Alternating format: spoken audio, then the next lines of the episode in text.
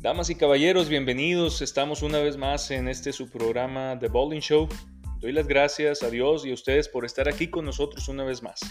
Como les he venido comentando, estamos buscando semana a semana invitar a personajes importantes en el ámbito del deporte, poder aprender un poco más de lo que nos pueden brindar sus anécdotas y experiencias, y sobre todo consejos acerca de crecimiento profesional y éxito del deporte. Hoy contamos con la presencia de dos invitados de lujo, René Arturo Rodríguez, actual presidente del Club Yaquis Obregón, el equipo milita en la Liga Mexicana del Pacífico, y el gerente deportivo de Yaquis, Manolo Vélez, exjugador profesional de la Liga Mexicana de Béisbol con los Araperos de Saltillo. René Arturo Rodríguez tomó la batuta del equipo de Yaquis de Obregón a los 33 años, responsable de acabar con la sequía de campeonatos que tenía el club con la mano de Omar Rojas y un tremendo equipazo en el 2007-2008. Llevó a la organización a un tricampeonato, dos series del Caribe, cinco campeonatos en tres años, era la locura. Incluso estrenaron el Estadio Sonora ahí para los amantes de los naranjeros, estrenaron el campeonato en la serie del Caribe, aunque, aunque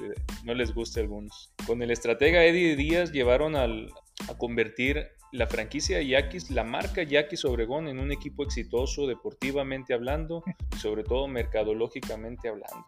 Bienvenidos, eh, René Arturo Rodríguez, ¿cómo estás? Hola Marco, muy bien, gusto saludarte y a ti igualmente Arturo Espinosa. Excelente. Manuel Vélez, bienvenido viejo, ¿cómo estás? Muy bien, muy bien, muchas gracias por la, por la invitación. Saludos Marco, saludos Arturo, y aquí estamos listos para lo que ustedes digan. Arturo Espinosa. Marco, eh, un placer estar aquí de nuevo con, contigo en la mesa redonda y con dos personalidades del deporte sonorense y qué más puedo agregar a, la introducción que tú dijiste y pues de manteles largos con René Arturo y Manuel. Un placer estar aquí saludándolos. Bueno, pues vamos a dar inicio a este programa en el cual vamos a preguntarles un poquito. René, platícanos cómo iniciaste en el béisbol. De chiquito, ¿cuáles eran tus ídolos? ¿Te gustaba el béisbol o era otro deporte tu favorito? Yo creo que todo tiene el mismo inicio de la gran mayoría de los que jugamos o practicamos algún deporte, el inicio es el que los padres o un familiar, en este caso en, el mío particularmente fue mi padre, quien me inculcó el, el, amor al deporte, ¿no? Después me, me inculcó primeramente pues el, el, iniciar a jugar, iniciar a jugar y que se diera el tiempo él también de, de practicarlo con un servidor. Manolo y, Manolo y, y, yo compartimos ese, ese mismo gusto y jugamos en, en las mismas categorías siempre, porque nos llevamos... Eh, dos meses, un mes de, de diferencia en, en, edad y bueno, jugábamos en la misma liga y ahí pues uno va haciendo ya su nombre, sus pininos y va haciéndose eh, el camino eh, en, el, béisbol. Y bueno, fue a través de mi padre quien yo inicié con, esto y, siempre estaré agradecido de, de mi mamá y de mis hermanas porque pues perdían, perdían sábados, a veces perdían hasta vacaciones, porque las vacaciones de papás se las cambiaba porque teníamos que ir a nacionales y a donde fuera el nacional, pues ahí estaban mis hermanas y, mis padres acompañándome y bueno, yo no recuerdo que, ellas se quejaran por, por cambiar una vacación por, por estar con, en familia apoyando a, su hermano. Toda la familia era aficionada al béis. Sí, sí qué bueno que, siempre tener el apoyo de los, de los familiares es muy importante en el crecimiento y deportivo. Y tú, Manuel, ¿qué nos puedes contar? ¿Cómo iniciaste en esto del béisbol? ¿Fue tu primer eh, deporte? ¿Y quiénes eran tus ídolos de, de, joven? Sí, igual, igual de la misma forma, como te dice René Arturo. Mi padre fue un, gran deportista a nivel amateur, inclusive participó una temporada con Bronco de Reynosa. Y pues prácticamente por ahí, desde que yo tengo uso de razón, estoy en, en, béisbol, uniformado, fotos de, de muy niño con béisbol. Y fue en la escuelita igual, en la misma liga que dice René Arturo, el mismo año. Empezamos juntos, pero prácticamente bajo la tutela de mi papá, él fue el que me, que me llevó. Me llevó de siete años a la, a la liga, a, esos, a esa edad se empezaba. Y cuando vi ese, ese mundo de niños, de gente, me, me dio, me ganó, me dio, me dio pena y no me quise inscribir el primer año a pesar de que me gustaba mucho el béisbol. Al siguiente año regresamos y también, eh, ya de ocho años, igual me dio pena, me da vergüenza y me dijo, yo voy a ser el entrenador, me dijo, para que te animes. Y así fue como empiezo y prácticamente bajo la tutela de él, él fue el que me dio por este, por este deporte. De, niño vivo muy cerca del, del Tomás Oros Gaitán, del Estadio Viejo, y tocó ver esa, esa camada que tanto se habló por mucho tiempo en Obregón de Leo Valenzuela, Juan Navarrete, Toño Villescusa, Paquín Estrada. Y es el, el, recuerdo de los, de los jugadores que yo tengo a, temprana edad. ¿Y, ¿Y eres aficionado a los Yankees también? No, no, a los Yankees. No, no. Dios guarde, que Dios guarde. No, yo soy aficionado a los, a los Yankees. ¿Veías las ligas mayores ya conforme fuiste creciendo? No, pues la generación de nosotros todos crecimos con la, con la influencia de Fernando Valenzuela. O sea, si tengo que escoger un equipo, pues tiene que ser los Dodgers, ¿no? Él fue prácticamente quien, quien hizo que todo el mundo volteáramos para, para allá. Entonces, si tuviera que escoger un equipo que no, que no soy aficionado a él, sigo el béisbol de grandes ligas. Tendría que ser Dodgers ¿no? por, por lo que hizo Fernando. Te digo porque Arturo y yo somos aficionados al béisbol y, y nuestros inicios pues nos tocó la serie mundial ahí eh, de Atléticos contra Dodgers, cual ahí Kirk Gibson en uno de los juegos se la botó al Lakers y nos enamoramos de ese equipo de Oakland, de José Canseco, Mark Maguire, Dave Stewart. Y, y eso fueron los inicios de nosotros con los Atléticos. Entonces. Dile, dile a René Arturo que te platique la, la, la anécdota del home run de Kirk Gibson. A ver, ¿cómo estuvo esa? Fíjate que eh, no sé si recuerdas el home run de, de, de, Mel Gibson, que cuando va caminándose al, al home plate, él apunta hacia alguien, a palcos parece en la toma que apunta así como hacia el dogado, pero apunta a, a, palcos. No sé si, okay. si recuerda más o menos lo que, lo que les digo. Sí, sí, sí. Ok. Eh, él apunta a palco porque estaba ahí el señor Mel Didier. Mel Didier. Acaba de fallecer Mel Didier. Él, era eh, uno de los ejecutivos deportivos de, de, Dodgers de Los Ángeles cuando yo tuve la oportunidad de conocerlo y Manolo también, porque Manolo fue parte de la organización de los Rangers de Texas. Yo tuve una reunión con Mel Didier en Mérida, en Yucatán, y convivimos él y yo por dos días. La historia es, fíjate, desde, desde aquellos entonces, pues es, se, ahora que con lo del Moneyball, pues se vino la revolución, etcétera, etcétera, ese, de ese tipo de situaciones. Pero de aquel entonces, Mel Didier trabajaba mucho, su especialidad era el escauteo, y él iba, eh, estaba escauteando a los Atléticos de Oakland. Cuando Kirk Gibson se prepara para tomar turno, él ya le había dicho, Kirk Gibson, que en cierto conteo, no me acuerdo si es el 2-1, no me acuerdo si es el 2-1, en 3 y 2, en 3 y 2, tiraba el back. Ándale, le dijo, en 3 y 2, él siempre a los zurdos le tira el, el, back dog slider. Y Kirk Gibson se sienta en ese picheo. Se sienta en ese picheo en el conteo 3 y 2, por eso a pesar de que estaba lesionado Kirk Gibson, sus dificultades, él se sentó en ese picheo y fue por él al todas. Y sí, efectivamente le tiró el picheo que le había dicho Mel Díaz y fue por eso que, que Kirk Gibson conecta sólido y, y pega ese jonrón, ¿no? Y por eso cuando va camino a home lo apunta a él la apunta a él dándole el éxito de, de ese jonrón, ¿no? Entonces, esa es la historia real de lo que sucedió en, con Kirk Gibson y Mel Didier en ese jonrón de la Serie Mundial. Fíjate que estábamos platicando, Arturo Espinosa, de, de, la película Moneyball, ¿no? Que el éxito de las estadísticas para el análisis de, los juegos. Sí, está cambiando tanto. Ahora yo ya pienso, platicamos mucho, Manuel y yo, lógicamente, y a veces le, le digo, es como, cuando tú vas a, y voy a decir Estados Unidos porque estamos hablando de grandes ligas, cuando vas a Estados Unidos y, y compras el, el Powerball, ¿no? La lotería y que dices, eh, dame cinco boletos y tú no, tú no escoges ni los números, ¿no? La misma máquina te da el número. Entonces, ahora lo que mi percepción es que dices, voy a jugar a las 11 de la mañana, está soleado, el pasto es artificial, me va a tirar un derecho y la máquina te da esta line-up. Así lo siento a veces que sucede ya en grandes ligas. Entonces, e ese béisbol a mí en lo particular pues no me gusta, no me gusta. Que en Atléticos eh, en los últimos años funcionó en algunas de sus etapas, ya ves que se fue este chavo a, a Boston. Funcionó, pero e, es muy circunstancial, ¿no? es muy subjetivo la, la, la, el, el, funcionó porque pues a nosotros la temporada pasada nos funcionó a las mil maravillas, pero pues no fuimos campeones, ¿no? Entonces a ellos les funciona, pero no son campeones. Para nosotros el objetivo final siempre será el campeonato. Fue una buena temporada y en lo individual hay cosas que resaltar definitivamente, que esas cosas hay que resaltar y ver las individualidades para en el camino hacer las adecuaciones para poder ser campeón. Pero si no eres campeón, no es, no es un éxito final, ¿no? Entonces, por ejemplo, también, no voy a decir el nombre, bueno, sí voy a decir el nombre. Por ejemplo, el Chapis Valencia. El Chapis Valencia. A mí me decían cuando el Chapis estaba en su pleno Prime. Prime, me decían, oye, vimos al Chapis en el, en el antro a las 2 de la mañana y luego vimos que en, su Facebook tuvo fiesta y se metió como a las 4. Pues sí, pero venía el día siguiente y macaneaba el amigo, pues pegaba dos jonrones y producía seis. Que siga yendo el antro. Sí, pues entonces, al final de su carrera, cuando las cosas pues ya no le salieron bien, pues todo el mundo decía, es que vemos al Chapis en, en los Santos a las 2 y en su Facebook se mete a las 4. Hacía lo mismo, pues, pero nada más que ya no macaneaba el amigo, ¿no? Entonces, Atléticos de, de, Oakland hacen siempre lo mismo, a veces les funciona, a veces no les funciona. Pues, ¿Cuántas anécdotas a veces escuchamos, no? Que hasta crudos van y los caballos pues van a macanear. Pero bueno, y una de las preguntas, ya entrando en tema de Yaquis de Obregón, René Arturo, ¿cómo está enfrentando el inicio de temporada el tema del virus? ¿Van a venir limitados los accesos al estadio? Pueden contestar, no sé, después Manolo, ¿van a venir ligas mayoristas, Luis Urias, Gerardo Reyes, o va a estar limitado el acceso? ¿Cómo ser René?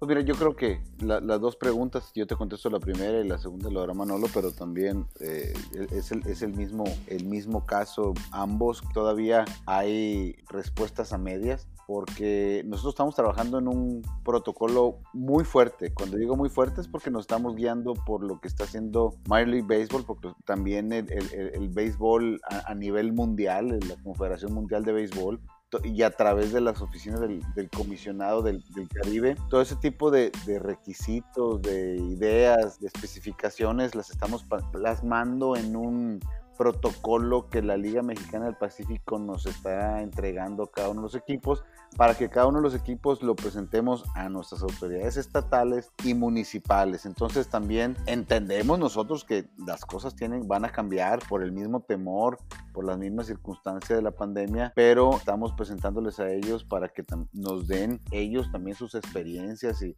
y sus preocupaciones para poder ponerlas a la práctica durante nuestra temporada. Entonces todavía no nos define la autoridad, ni la municipal ni la estatal, cuánto sería aproximadamente eh, de afición. ¿Qué te digo ahorita, Arturo? ¿Qué te digo, Marco? ¿Queremos que nos, que nos lo conteste ahorita? No, no queremos que nos lo conteste ahorita, porque si ahorita estamos en, en naranja, pues a lo mejor en un mes más vamos a estar en verde, entonces las cosas van a cambiar y y sabemos que van a poder cambiar durante nuestra temporada. Pero tengan la certeza que nosotros vamos a hacer todo lo que está en nuestras manos, humana, económica, eh, mente posible, operativamente posible. Pero sí quiero dejar dos situaciones. Una, los protocolos van a ser estrictos y las cosas tienen que seguirse por los humanos. Entonces, que somos nosotros. Nosotros también tenemos que hacer que ese protocolo funcione siguiendo las recomendaciones recomendaciones del, del mismo protocolo. Entonces sí vamos a, necesitar la cooperación de todos, de todos, desde jugadores hasta los aficionados. Y del jugador será más estricto porque el jugador, nosotros nos tenemos que preocupar por la afición durante la estancia del juego. Y, y con el jugador, pues tenemos que preocuparnos durante el juego y fuera de juego. Es más complicado fuera de juego y es donde puede salir los problemas de salud. Entonces tenemos que ser exigentes con ellos. Y lo otro, lo más fácil, lo he comentado, lo más fácil es iniciar la temporada. Todas las carreras, lo más sencillo es la salida.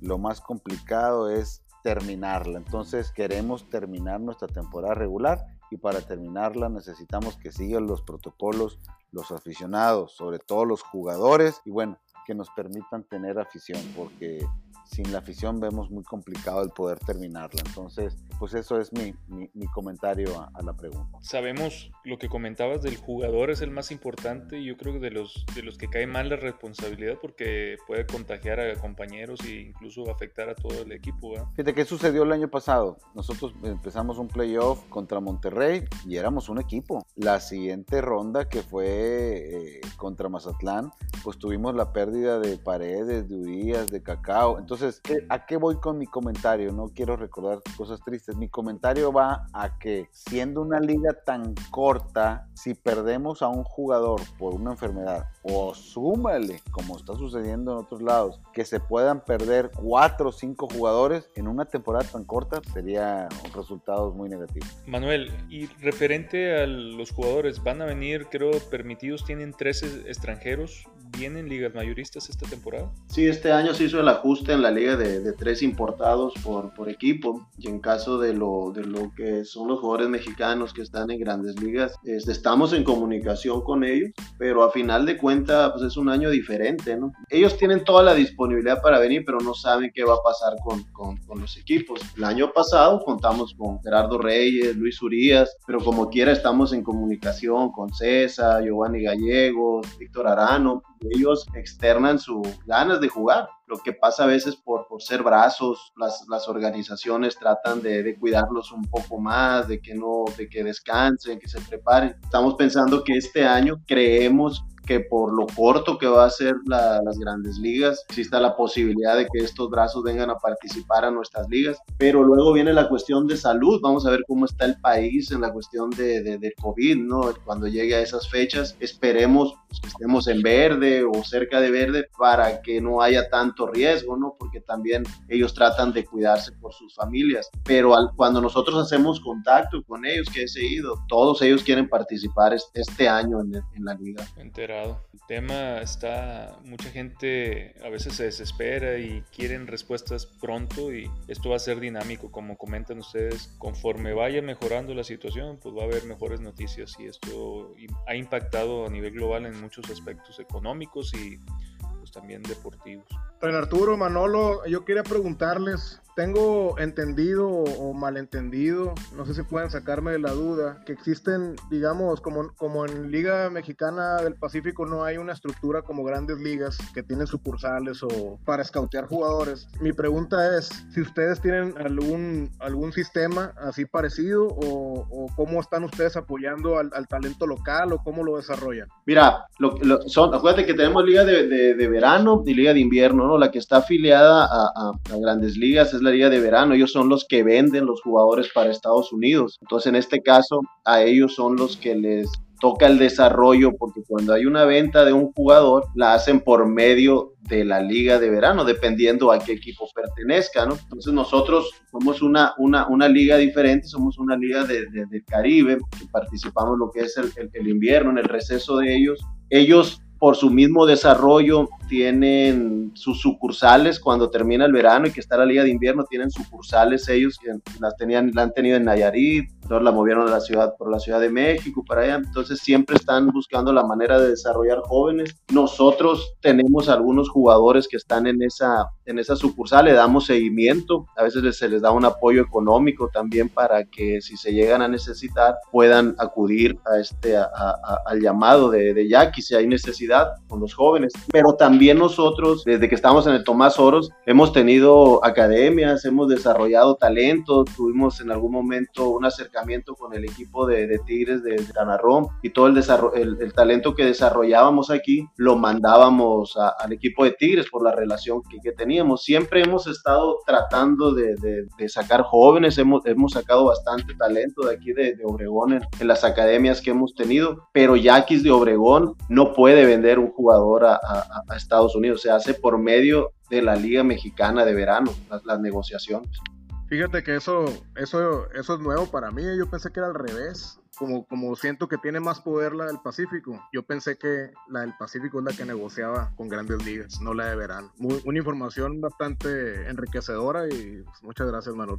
Una pregunta que nos hacen este, muchos de los que nos siguen y es consejos que pueden dar ustedes a la juventud. Y, y te quería preguntar, René Arturo, ¿qué le aconsejas a la gente joven hoy en día? Piensa que lograr ser un presidente de un equipo, o poner el ejemplo del béisbol, ¿tú te imaginaste algún día, joven, poder llegar a hacer lo que has logrado ahorita? ¿Qué necesita la gente joven activar en su, chip mental? ¿Qué, ¿Qué, tipo de actitud necesita? Pues mira, yo siempre he tratado, y cuando digo lo he tratado, también lo, si no lo logro, lo cambio y para tratar de lograrlo, yo me, me rodeo de gente muy capaz, Marco y Arturo, gente muy capaz y, tratar de, de, hacer cosas diferentes a lo que hacen los demás. Tú decías hace un momento cuando nos presentaste y te agradezco que, nosotros dimos un cambio en, la imagen del marketing, ¿no? Sobre todo el tema de, de, ropa, ¿no? En el tema de ropa y en el tema de redes y de prensa, nosotros dimos un crecimiento importante, ¿no? Entonces siempre tratamos de hacer algo que no hacen los demás para, para ir un paso adelante. Yo siempre también, eh, Marco y, Arturo, los sueños nunca han dejado de, de estar en mi mente, ¿no? Aunque se hayan logrado cosas, pues los sueños siguen estando y, y, hay que tenerlos como costumbre. Yo tampoco he dejado de seguirme preparando. Yo todavía a mi edad, 45 años todavía, eh, me sigo preparando. Yo acabo de terminar el año pasado todavía un diplomado y también hice el, tema del eh, ADE, eh, del IPADE, pues también yo creo que algo que me ha ayudado siempre mucho es ser una persona de, de, valores y principios para cuando tenga la necesidad, que la tuve cuando nos hicimos de, de y la sigo teniendo, que la tuve cuando, cuando nos, hicimos de, de, los Yaquis de Ciudad Obregón. Esos valores, esos principios me llevaron a que, la, a la que la gente a la que le fui, le toqué la puerta por ayuda, me la dieron, ¿eh? No tuve la necesidad de tocar puertas de más o no tuve la necesidad de, o no tuve la inapropiada negativa de nadie. Ese, ese historial de principios y calidad pues me ha servido bastante. Excelente. ¿Y tú, Manuel, como jugador, que fuiste profesional de béisbol, a todos los jóvenes y niños que nos escuchan, ¿qué consejo les das? No perder la esperanza de poder llegar a, ser un jugador profesional. Pues como todo, ¿no? Desde niño uno siempre empieza con, con sueños, fíjate, con el futuro se vuelven metas, objetivos, ¿no? La meta de todo niño pues, es jugar grandes ligas. Todos, todos queremos jugar grandes ligas. A unos se da, a otros no. Estamos hablando del mejor béisbol del mundo, nomás están los mejores del mundo, no es de los de Obregón o de Hermosillo, están de Cuba, de de Japón, de China, de Ghana, está, está lo más selecto. Y siempre te digo, el, el, consejo es no perder, no perder ese, ese sueño, es el trabajar fuerte, el, día a día ir, ir, buscando todos esos, esos sueños, esos objetivos. Ya cuando empiezas a madurar, que llegas a la edad clave, que siempre René comenta mucho que a él le gustan los torneos de, de 11 y 12 años. Ahí es cuando empiezas prácticamente a, a definir, se empieza a ver quién es el jugador que va por las aptitudes físicas o las aptitudes deportivas tiene la,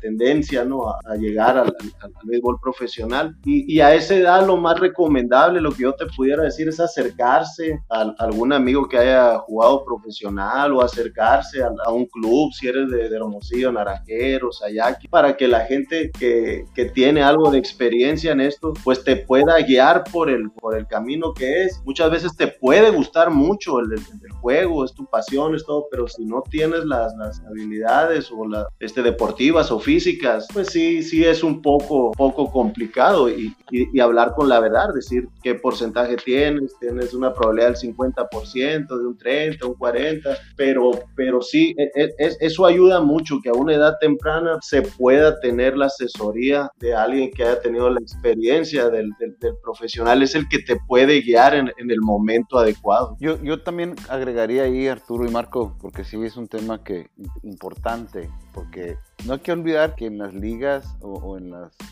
eh, eh, son, son, en las categorías infantiles es un, es un juego de niños, no es un juego de adultos. Los adultos cometemos muchos errores al querer eh, ganar y al querer que tu hijo sobresalga sobre los demás. Y yo creo que ese es un gran error. Los hijos los echamos a perder eh, a, temprana edad por querer ese sobresalir. ¿A qué me refiero ese sobresalir? Pues que empiecen a tirar curvas, que empiecen a hacer todavía pues, cosas de adultos. Es un juego de niños y, dejen que los niños compitan, no, que no se metan a, interrumpir eh, eh, el juego. cometemos muchos errores.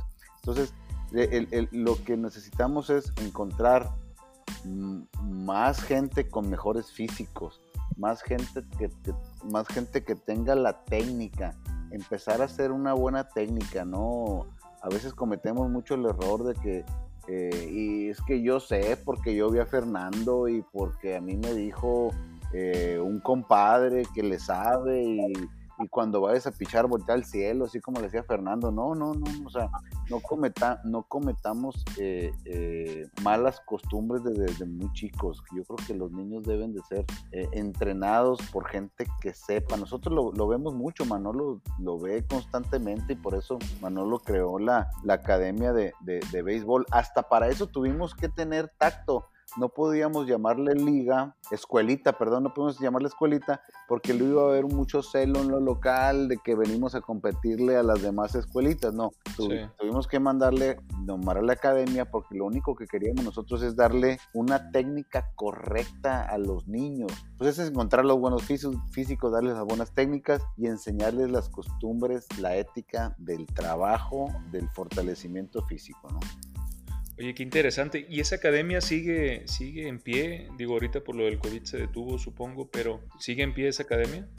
Ahorita está parada por la cuestión esta del, del, COVID, y, pues va a ser, pues necesitamos ver cómo va a activarse pues el, país, pero lógicamente los muchachos estamos en comunicación con ellos, ellos pues, ya quieren venir a, a entrenar, entonces nada más estamos esperando cómo se acomoda el país. Perfecto. Y fíjate, concuerdo contigo, René, nada más complementando lo que dices como padre, ¿no? Yo tengo un niño que el primer deporte en el que quise meterlo fue el béisbol, porque uno trata de visualizar y cumplir los sueños mediante sus hijos y presionarlos y, va aprendiendo uno en que ellos solos van a emprender el, camino y el gusto por el deporte que ellos, que ellos tienen. Entonces resultó que aquí Monterrey pues es extremadamente futbolista. En un gran porcentaje de los niños pues, les gusta más el fútbol porque tienen más amigos que juegan fútbol, etcétera, etcétera. Y tienes que aprender a, a que ellos tomen las decisiones y no forzarlo, como dices, a que hagan lo que a ti te gusta o tú quisieras. Totalmente de acuerdo con lo que mencionaste. Oigan,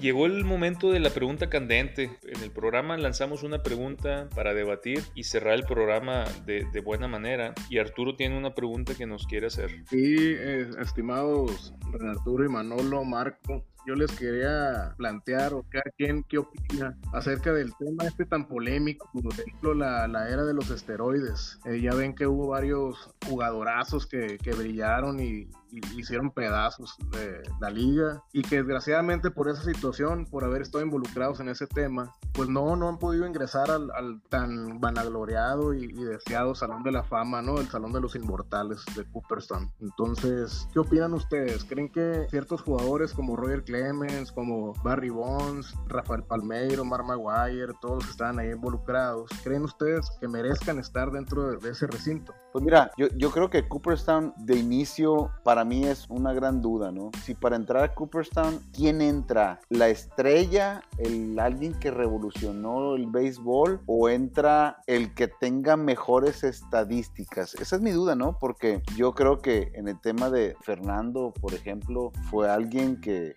salió en las portadas de Sport Illustrated, salió hasta el hombre más sexy del año eh, en, grandes ligas, fue una revolución en, eh, en los estadios, el mismo Barry Bonds en una época que el, que el béisbol venía de picada y, y, él volteó de nuevamente los ojos de la afición al béisbol con su estar quebrando el récord de, de, jonrones. Yo me pregunto eso, si es de números o es de estrellas que han revolucionado e impactado el béisbol. Entonces, en el caso de, de, los esteroides, yo creo que estamos hablando de dos temas diferentes en, en, en, Cooperstown. Uno, eh, no estaba prohibido, ¿eh? no estaba prohibido cuando ellos lo hicieron. Y, y, si no estaba prohibido, pues estaba permitido. Ya si, si el problema fue porque alguien prometió o juró ante la ley decir la verdad, pues ya estamos hablando que es un problema judicial legal, no es un problema deportivo, Esos son dos temas totalmente diferentes. Si Alex, si Alex Rodríguez, él juró y al final dijo mentiras, pues que sea un tema judicial, legal, pero eso no tiene nada que ver si, si, si eh, que le impiden su acceso a, a, Cooperstown, como el caso de Pete Rose, ¿no? Pues lo que Pete Rose se le, se le niega, se le critica, fue cuando, cuando fue manager, tengo entendido, ¿no? Entonces, como manager fue malísimo. malísimo. Pero pues como jugador, como manager no lo van a meter. A lo mejor yo Torre entra como manager y no como jugador. Para mí Tom Lasorda ha sido de los managers más malos que ha habido en el béisbol y a lo mejor el señor, para mí, no tiene nada que andar haciendo ahí porque era malísimo, en mi juicio. Pete Rose como jugador, pues nadie lo discute, que fue un jugador muy aguerrido y que fue un jugador que definitivamente debe estar ahí. Cuando fue jugador no lo hizo. Oye, y el tema, y el tema ético, digo, por los aficionados y como, como, bien mencionas, no estaba prohibido, pero creo yo que la imagen que quiere dar el Salón de la Fama es una persona como ejemplo para, para la afición. Pues mira, yo creo que no hay ningún santo ahí y definitivamente no lo hay porque si hubieran sido santos no estuvieran jugando béisbol ni estuvieran en Cooperstown, estuvieran en, otros lugares dando la palabra, ¿no? Entonces, a mí no se me olvida que un señor conocido aquí en Ciudad Obregón, el Beto Oros, me dijo una vez, estando ahí en Palco, en el Tomás Oro de Tan, y me dice, oye René Arturo, me dice, ¿qué ha sido del Derrick White? ¿Y qué ha sido el Jason Grobos? Y yo, le, y yo les, dije, yo les hice la, le hice la misma respuesta cuando, cuando me preguntó por Derrick White, le dije, es que, don Beto, el Derrick White es muy vago, don Beto, tengo que, tenemos que tener una persona que lo esté cuidando para que se meta temprano y etcétera. Oye, Hidroboski. Y le, y le di la misma respuesta. Y me dice, ah, me dice, entonces lo que necesitas tú y lo que andas buscando son buenos muchachos. Y me dice, ahí en el seminario hay un chingo de esos, me dice, ahí los puedes encontrar a todos. Entonces, estamos, ninguno de los que está ahí en Cooperstown es santo. Sí, definitivamente. Inclusive, eh, yo me he dado la tarea de investigar a, fondo este tema y, me, me apasiona. Siempre se han consumido las, las sustancias en, entre comillas prohibidas, ¿no? Como mencionas que antes no estaban prohibidas como tal. Y cuando se empezó la prohibición, aún se, hay jugadores que están ahorita en el Salón de la Fama y estoy seguro que las consumieron, pero pues no, otra cosa es que no los hayan agarrado, ¿no? Entonces ahí te pone a pensar, oye, les digo yo cuando surge la, la, plática, oye, pues a mí si me das un, un barril de, de, chochos, pues no, no le voy a pegar a la bola igual que, que Barry Bonds, o sea, también te necesitas la técnica ya entrenada, no nomás es el que tomo unas pastillas y ya me, vuelvo Hulk, pues no, ¿verdad? Oye, pero a ver, les pongo el, tema. Llega tu hijo, te dice, papá, no está prohibido, pero puedo tomarme esto y va a mejorar mi rendimiento. No está 100% validado, pero pues, no me lo están prohibiendo, ¿para qué onda? Ustedes bueno, mi hijo está bajo mi tutela y, yo creo que todavía cuando eres menor de 18 años todavía tienes muchas muchas dudas y todavía eres tú quien, quien lo tiene que guiar por, por un buen camino, lógicamente es no, pero estamos hablando de, de, mayores de edad, gente que juega 160 juegos diarios y, perdón, 160 juegos eh, casi seguidos con muy poco receso. Y cuando a ellos también se les dice, no solo el problema es de quien lo consumió, ellos confiaron en alguien, en ese alguien que probablemente era el trainer, el doctor del equipo, o sea, no sabemos de dónde viene el origen, entonces ellos también fiaron en esas personas que los pudieron haber llevado a eso. ¿no?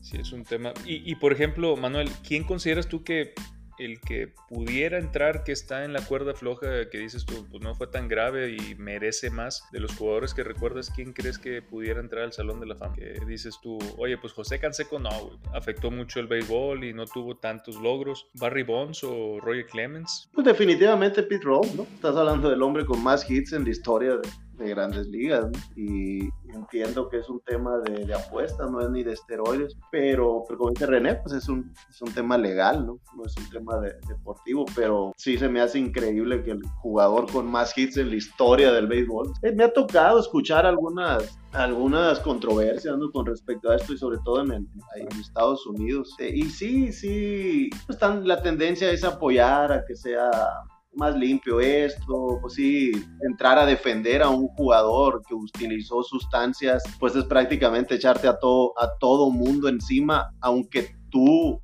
entiendas al jugador y quieras apoyar al jugador, que, que sabes lo, lo, difícil que es jugar, todo, te vas a echar encima a todo el mundo. Entonces hay veces que es preferible no hacer el comentario. Lo único que yo sí te voy a decir es, como decía René, no estaba prohibido. Y sí te voy a decir esto muy claro. Al, al pitcher que Barry Bonds le daba con Ron, también traía esteroides. O sea, traía esteroides todo mundo, no nomás los famosos hasta los que estaban en la banca traían esteroides y, y, traían esteroides y no, y, no eran titulares, estaban en la banca porque había gente que era mejor que ellos.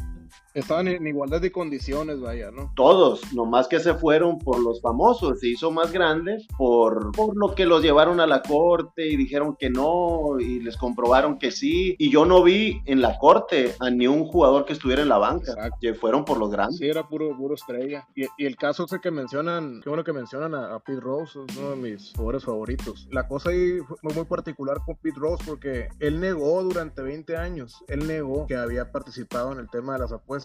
Y en el 2004, que fue cuando sacó su libro, ahí él aceptó haber participado. Entonces yo creo que eso agravó aún más la relación con grandes ligas. Totalmente, totalmente. Y, y, viéndolo de, ese punto de vista, pues, eh, pues sí, es difícil que una persona que hizo trampa en juego de, de, béisbol, pues sea aceptado pues al recinto de los inmortales, ¿no? Donde se supone que están los que deben de ser ejemplo para los niños, Así es como lo manejan en Estados Unidos. Y yo sí hago una diferencia entre, entre un Alex Rodríguez y un Pete Rose. O sea, ellos jugaron posiciones, eh, posiciones premium, posiciones, fueron segunda base, fueron shortstop, tercera base. fueron jugadores premium. O sea, en el caso de José Canseco, pues es una persona que nunca debió haber agarrado un guante, ¿no?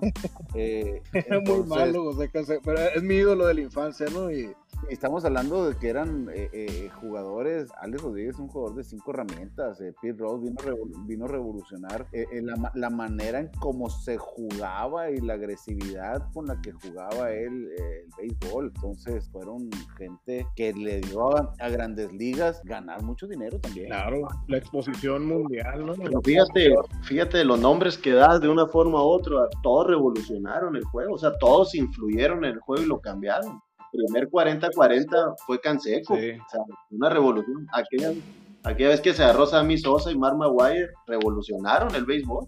Ellos recuperaron el béisbol de la crisis que había.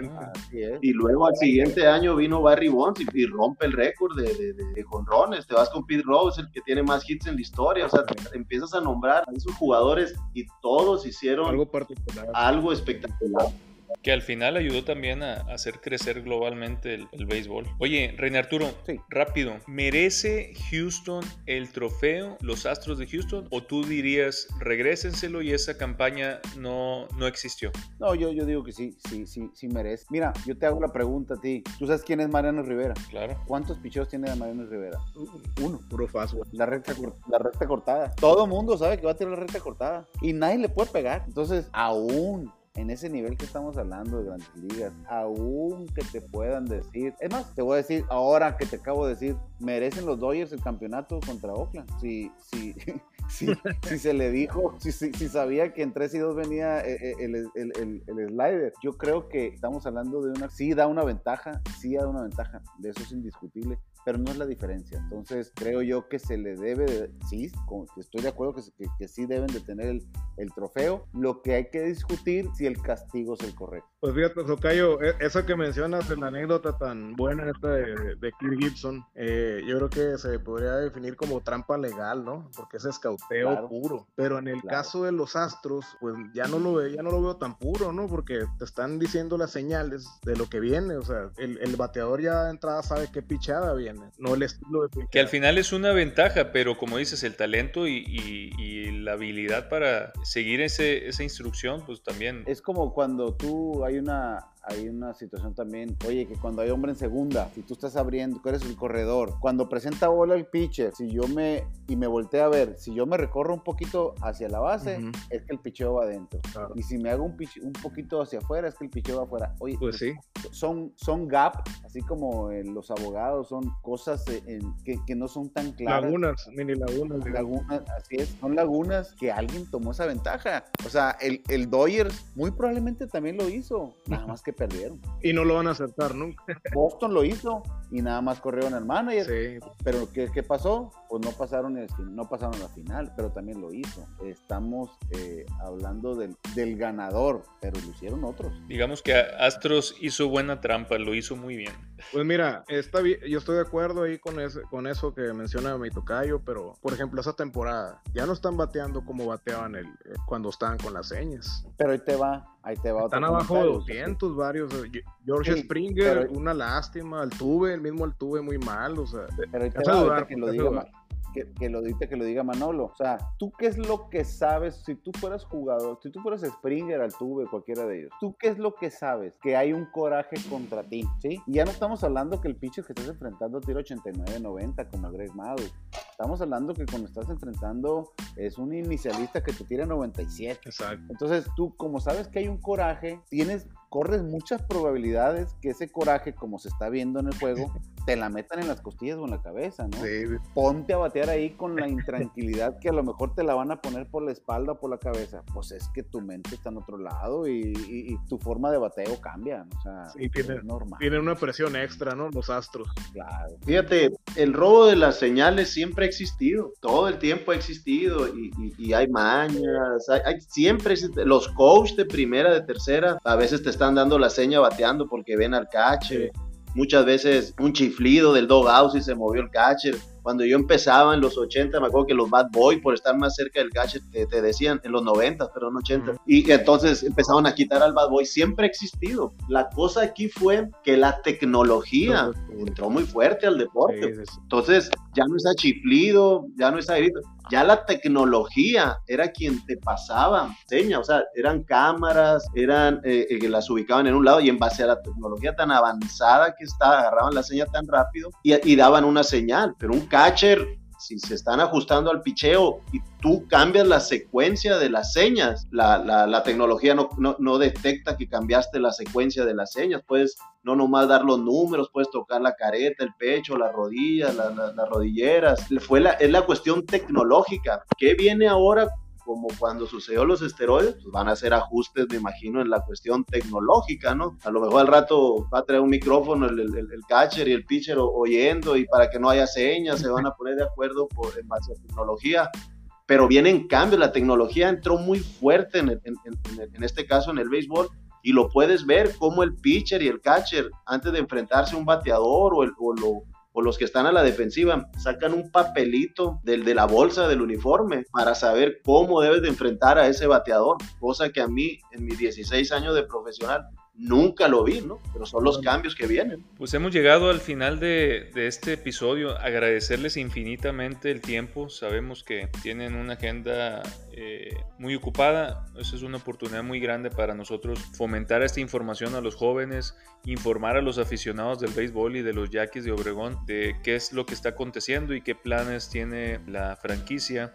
Una de las preguntas me hace un compañero aquí, eh, muy amigo mío, Juan Pablo Vega. Eh, Manuel, ¿sigue la casaca negra de Sonora? Este año es- irregular, o sea, con la incertidumbre de que iba a haber temporada o no, pues la idea de sacar cuatro uniformes, pues tampoco el proveedor o tampoco tú te puedes poner a, invertirle a, a- un inventario que a lo mejor te vas a quedar con él eh, mitad. 24 meses, ¿no? Entonces Claro. era muy complicado. ¿Qué va a suceder? Vamos a jugar con un uniforme nuevo y vamos a volver a reutilizar parte de, de los del año pasado. En ese año pasado pues está la casaca negra. La aquí todavía la sorpresa va a ser si nos da el tiempo de sacar una casaca nueva o todavía a lo mejor la casaca negra tiene para dar más. Pero vamos a seguir jugando con casaca negra. tuvo mucho éxito y algunos comentarios ahí por parte de otros equipos de Sonora que dijeron que por qué los Yaquis se habían adjudicado el nombre de Sonora, pero pues realmente ha sido el mejor equipo en los últimos 20 años y yo les digo eso y, y, pues, obviamente eh, históricamente pues los naranjeros han sido mayores, eh, Sí, son los ha tenido mayor campeonatos, pero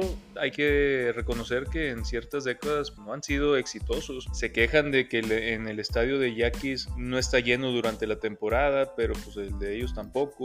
Proporcionalmente hablando, per cápita at- atienden más el estadio de Obregón que el de que el estadio Sonora, pero siempre ha habido esa rivalidad. René, ¿qué, qué- qué comentarios para finalizar eh, tienes para la afición que lo sigue? Yo, yo creo que he sido muy repetitivo en, en esto, decirles que nosotros tenemos un- ese, ese gran compromiso de, de- de ser el promotor de la ciudad, ser el promotor principal de la ciudad y digo el principal motor, no me refiero económico, que también apoyamos en ello, el motor de promocionar nuestra ciudad. Entonces, lo otro en el que también tenemos un compromiso grande es seguir dando alegrías, alegrías necesarias eh, en, en, nuestra ciudad, en nuestro estado, en nuestro país, situación en la que venimos pasando en los últimos años de inseguridad, ahora de salud, ahora económico. Entonces, necesitamos dar alegrías para que la gente cambie su pensamiento. Perfecto. Manuel Vélez, ¿algún comentario para cerrar esta entrevista? Pues dar las gracias, gracias a Marco, gracias a Arturo por la, entrevista. Seguimos aquí a, a, las órdenes y pues conforme a, no, a lo que nos toca a nosotros lo deportivo, informarle a la afición que estamos trabajando fuerte, tratando de hacer ajustes con los, con los cambios que, que, hicimos, que trajeron jugadores nuevos, brazos, este, adecuándonos a, a, las nuevas reglas con tres extranjeros y, y, pues igual como ellos siempre quieren el, el, que se gane el campeonato, igual nosotros estamos trabajando en eso para darle las alegrías que se merece esta gran afición que tenemos aquí en Ciudad Obregón. Perfecto. Arturo Espinosa, ¿algún comentario antes de finalizar? Pues agradecerte el espacio y, y que nos hayan aceptado la invitación Tocayo, René Arturo y, Manolo. Pues un placer haber platicado con ustedes y muy una plática muy muy padre y, lástima que pues, se fue muy rápido, ¿no? No quisiera más tiempo, pero pues yo creo que para la próxima. Hablando de lo que nos gusta, yo creo que se, se va pues, rápido. Muchas gracias a ambos. Por hoy es, es todo. Agradecerte, René Arturo, el apoyo que nos estás dando para esta entrevista, Manuel Vélez, y desearle lo mejor, que todo sea transparente, que sean buenas noticias y en este caso del virus, pues nos permitan tener béisbol y sabemos que es difícil dadas las circunstancias. Hoy dar las gracias a Dios y a ustedes por escucharnos, comentarles que estamos abiertos a cualquier sugerencia. Este es un podcast que va iniciando, pero tenemos la finalidad de ir mejorándolo, ir promoviendo los consejos de expertos y ex profesionales y que sea mejor cada vez el podcast para dejar algún legado a los jóvenes y a, nuestros conocidos. Ayúdame a seguirnos en Instagram, arroba The Show, en Twitter, arroba Show y recomiéndanos con tus familiares que tengan un momento para escuchar un buen podcast de deportes. Nos vemos en el próximo episodio.